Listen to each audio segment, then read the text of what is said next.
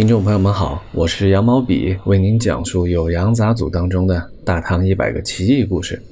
今天啊是节后的第一期，我来为大家讲解几个精彩的武侠故事。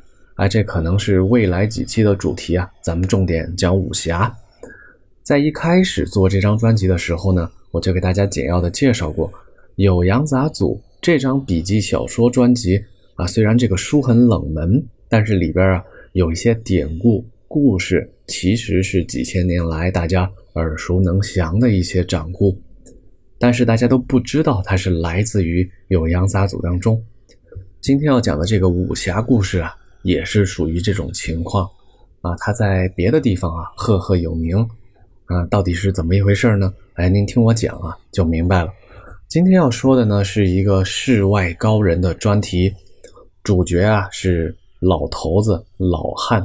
唐朝有个叫韦行规的人，在《新唐书》《旧唐书》的译文志当中呢，都能找到他曾经写过一本叫《宝生月录》的书。这个书啊，是根据着啊节气时令分成十二个月。这本杂记里边呢，他就写了每个月该怎么去养生啊，每个月有什么祈福避祸的方法，叫《宝生月录》。这个书已经失传了，但是在《唐书译文志》当中呢。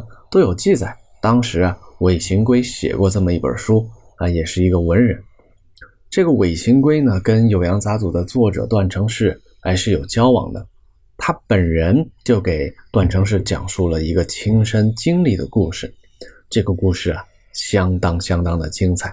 哎，咱们别铺垫了，直接讲故事吧。韦行规自己说，他年轻的时候啊，有一次到京西去游历。天黑的时候呢，到了一家旅店，哎，他打算啊，趁着夜色还往前走。这个时候呢，店里有个老人，貌不惊人啊，自己在一边工作。老人抬起头对他说：“天黑了，晚上呢，你就不要再行走了，就住下来吧。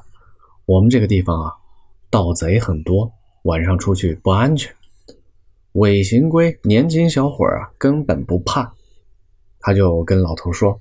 我准备了弓箭，那我有弓箭在手，我才不怕那些什么强盗盗贼。于是啊，韦行规就离开了旅店，趁着夜色啊往外行走。他又往前走了几十里，当时啊天特别黑，韦行规感觉有人在草丛当中跟着他，越跟越紧。他大声的呵斥，但是草丛里埋伏的这个人啊也不出声。韦行规就对着草丛连忙射了几箭，他感觉都射中了那个埋伏的强盗，但是那个人却一丝一毫都不退避。韦行规把一囊的箭全部射出去，心想这该是来把这个强盗杀死了吧？结果箭射完了，那边还是没有动静，韦行规就非常的害怕，他就急忙朝前奔跑，一边跑啊。大风雷电啊，都来了，雷电交加。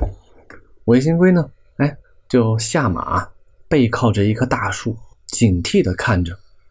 在这么一个非常紧张的时刻，韦行规呢，描述了一下当时的环境。他看见空中电闪雷鸣啊，雷电在互相竞逐。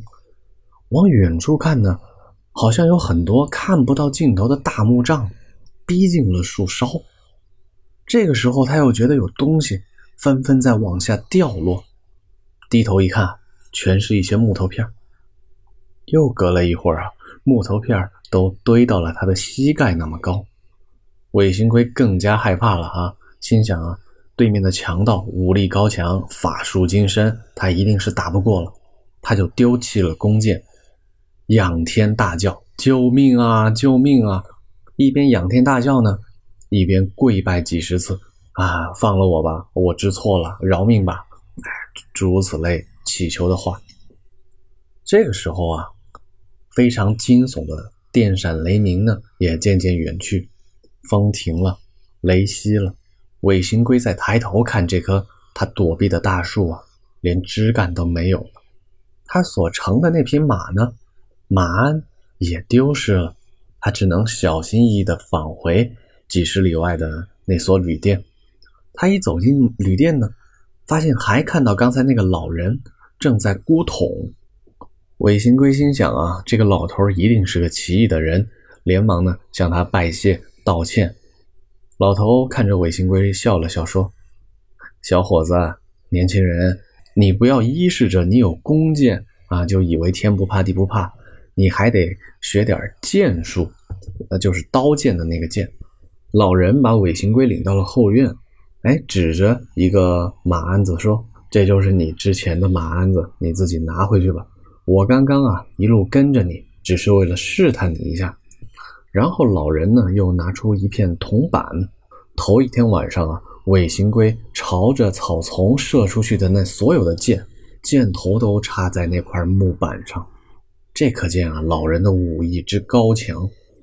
韦行龟这下彻底佩服这位老人啊，连忙请求：“让我为您做点什么吧。”老大爷摆摆手说：“不用，不用。”他把自己的剑术啊展露了那么一丁点儿。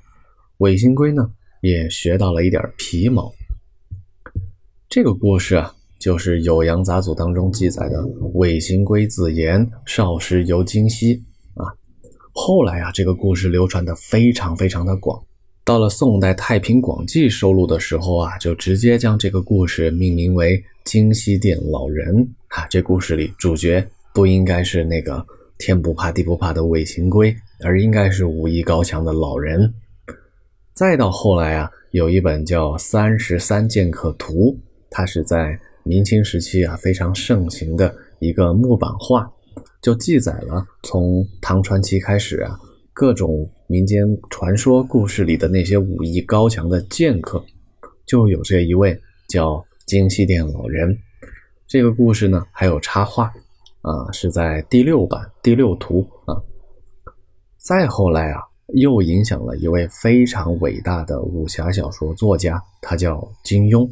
金庸的很多故事啊，都是直接从中国传统文化、传统故事当中呢获得灵感、获得启发。金西殿老人啊，正是金庸非常喜欢的一个故事啊。咱咱们岔开一句啊，金庸有一个中篇小说叫《越女剑》，这个《越女剑》啊，直接就是从《三十三剑客图》当中呢选取了一个故事加以改编而来的。从这里也能看出啊，咱们这些传统文化真是一个博大精深的宝库，能给很多现当代作家以启发和影响。好了，今天的故事呢。就讲到这里，这就是京西店老人的故事。一个孤童老汉，他竟然是会剑术的世外高人。